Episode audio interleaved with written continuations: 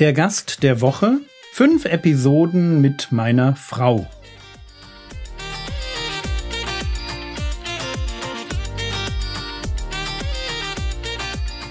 Theologie, die dich im Glauben wachsen lässt, nachfolge praktisch dein geistlicher Impuls für den Tag. Mein Name ist Jürgen Fischer und heute geht es um meine Frau und um unsere gemeinsame Vergangenheit. Ich muss an der Stelle ein klein wenig ausholen, damit unsere Zuhörer verstehen, worum es heute geht. Wir haben sehr früh geheiratet, das war kurz nach unserer Bekehrung, und das war gut, dass wir geheiratet haben, aber wir waren sehr, sehr unterschiedlich. Vor allem ich hatte eine schwierige Kindheit hinter mir, und ich habe die Ängste, die ich im Blick aufs Leben hatte, versucht zu kompensieren durch Dominanz. Ich habe das gut gemeint, aber schlecht gemacht und schäme mich heute rückblickend für vieles, was damals passiert ist, wo ich aufbrausend war, auf eine ganz falsche Weise dominant war, wo ich dir das Leben schwer gemacht habe. Und es hat Jahre, wahrscheinlich eher sogar, muss man sagen, Jahrzehnte gedauert, bis ich mich ändern konnte. Es hat geklappt mit Gottes Hilfe. Es war ein langer Weg. Es war ein emotional intensiver, für dich extrem herausfordernder Weg an der Seite eines manchmal leicht reizbaren, unberechenbaren, auf der anderen Seite wahrscheinlich auch total kreativen und auch ja geistlichen Mannes zu leben. Und du bist dran geblieben. Du bist dran geblieben und ich würde gerne von dir wissen, Leben mit einem Mann, der sich so oft bei dir und bei den Kindern entschuldigen musste, der so viele Ausflüge mit den Kindern kaputt gemacht hat durch sein aufbrausendes Wesen. Was hat dir eigentlich die Kraft und die Zuversicht gegeben, an dieser Ehe festzuhalten? Und ich frage das, weil ich den Eindruck habe, dass heutzutage Ehen unter Problemen zerbrechen, wo, wo wir vielleicht sagen würden, da war doch gar nichts. Und da würde ich gerne wissen, was hat dir damals die Kraft und die Zuversicht gegeben und zu sagen, ich bleib da dran, ich halte da dran fest und ich schaue, was Gott macht?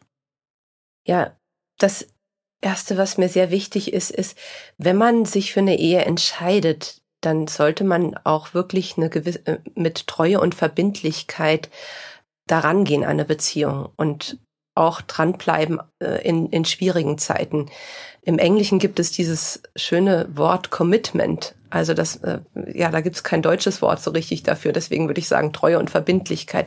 Also bleib verbindlich einfach in deine Bezie äh, in deiner Beziehung und das äh, und das äh, war für mich selbstverständlich. Ich wollte bei dir bleiben, ähm, egal was kommt und wusste natürlich nicht, was kommt, aber es gab auch ja viele wirklich sehr, sehr schöne Zeiten, die wir gehabt haben. Es gab diese Zeiten, die schwierig waren, aber wir haben auch sehr viel gemeinsam gestemmt.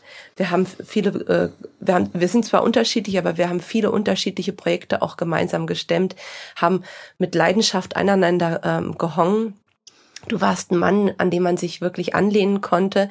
Von daher äh, gab es auch viel Hoffnung für mich, äh, dass sich was ändern würde. Und dann ein wichtiger Punkt, der, der mir immer Hoffnung gegeben hatte, ähm, in, der, in unserer Beziehung war, dass du korrekturfähig warst. Wir hatten zwar oft Streit und du konntest mich argumentativ auch im Streit äh, ähm, ja besiegen und äh, überzeugen, innerlich war ich da nicht immer überzeugt, aber manches Mal war dann halt eben auch der Ton nicht gerade der richtige, wie, der, ähm, wie dieser Streit geführt wurde. Und ich habe dann innerlich zu Gott gesagt, Herr, eigentlich müsste er sich jetzt entschuldigen bei mir, das war nicht der richtige Ton. Und ich wusste, früher oder später, nach, äh, meistens waren es nur äh, kurze Zeit, nach einer Stunde oder so, da kamst du und hast dich entschuldigt. Und das hat mir Hoffnung gegeben, weil ähm, Gott konnte dich, äh, konnte an, äh, zu dir sprechen und Gott konnte dich dazu bringen, ähm, dich bei mir zu entschuldigen. Und dann dachte ich, ja, ach, das wird schon weitergehen. Okay, ich versuche das nochmal zusammenzufassen, was ich bis jetzt verstanden habe. Das eine war, du hast dich fokussiert auf die guten Dinge in mhm. unserer Ehe. Ja. Du hast nicht angefangen, die Ehe umzuschreiben im Sinne von, da war immer schon alles schlecht, mhm. sondern du hast bewusst die Augen aufgemacht für das Schöne, für das Produktive, für das Miteinander.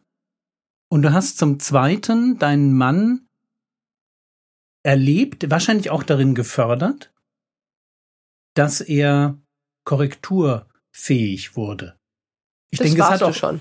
Aber ich denke, es hat auch was damit zu tun, dass man, wenn jemand kommt und um Vergebung bittet, auch Vergebung annimmt und ihm auch spiegelt, jetzt ist wirklich wieder alles gut. Mhm. Also das war zumindest für mich auch eine große Hilfe. Ja, was mir auch wichtig geworden ist, ist Gebet in, äh, in auch in unserer äh, Beziehung. Am Anfang war ich ja auch nicht ganz einfach. Ähm, ich habe sehr, sehr viel rumkritisiert und wir haben da sehr drunter gelitten, dass ich irgendwie ständig ähm, an dir rumgenörgelt habe und haben dann angefangen, gemeinsam als Ehepaar zu beten. Und an den Tagen, wenn wir für ähm, meine Kritiksucht gebetet haben, äh, dann habe ich wirklich nicht kritisiert, ähm, und an den Tagen, wo wir es vergessen haben, habe ich dann oft kritisiert. Und da sind wir einfach auch dran geblieben im Gebet und haben regelmäßig dafür gebetet, ähm, ja, dass diese Kritiksucht aufhört. Und nach einigen Wochen haben wir gemerkt, wie ich wirklich aufgehört habe, ähm, dich zu kritisieren. Und das hat uns auch ermutigt, als Ehepaar weiter im Gebet dran zu bleiben.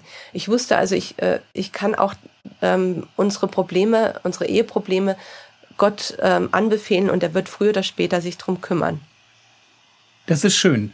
Ja, das stimmt. Ich erinnere mich an diese Zeiten, wo wir beteten und aber wir waren auch am Ende.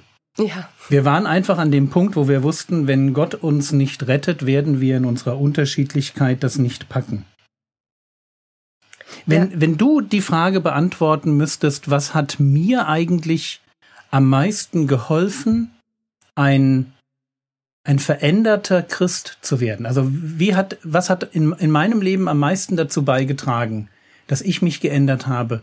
Wo würdest du denken, das war der Punkt aus deiner Sicht? Es geht mhm. jetzt nicht darum, was, ja. was ich sage, sondern wo denkst du, das war der Punkt, der hat meinem Mann irgendwie auf diesem Weg, anders zu werden, frei zu werden von Jähzorn am meisten geholfen? Es waren eigentlich zwei Punkte. Ähm, es gab einen äh, Punkt, ich weiß jetzt nicht mehr, wie lange das her ist, da hast du dich einfach entschieden, mit Streit aufzuhören. Du, du sagst es immer, du, du warst dann im Wald spazieren, hast einfach mal gesagt, du probierst es mal ein, äh, ein halbes Jahr auf Streit zu verzichten. Und das tat unserer Ehe super gut und ich bin aufgeblüht und äh, konnte ja Mauern einreißen, die ich aufgebaut hatte, weil ich mich so bedroht fühlte durch den Streit. Ähm, und ich hatte ja dann die inhaltliche Kritik des Streites nicht an mich rangelassen. Also das inhaltlich war, war, war das ja berechtigt, was du gesagt hast. Aber ähm, das hat mir nicht gefallen und deswegen habe ich dann äh, mir immer, äh, immer innerlich gesagt, ach so schlimm bist du gar nicht und äh, das musst du jetzt nicht ändern der übertreibt da. Und als du aufgehört hast ähm, zu streiten, da konnte ich wirklich einfach auch darauf hören, was du sagst und äh, konnte ganz anders darauf eingehen und war auch gewillt darauf einzugehen und mich auch mehr auf dich zu zu entwickeln. Das hat uns beiden sehr gut getan.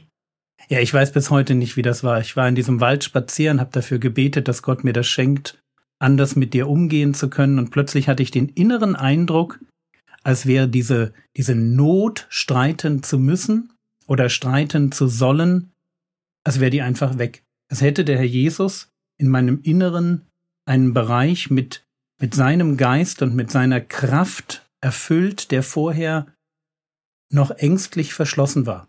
Mhm. Ich kann es nicht anders beschreiben. Es war wie so ein geistlicher Durchbruch.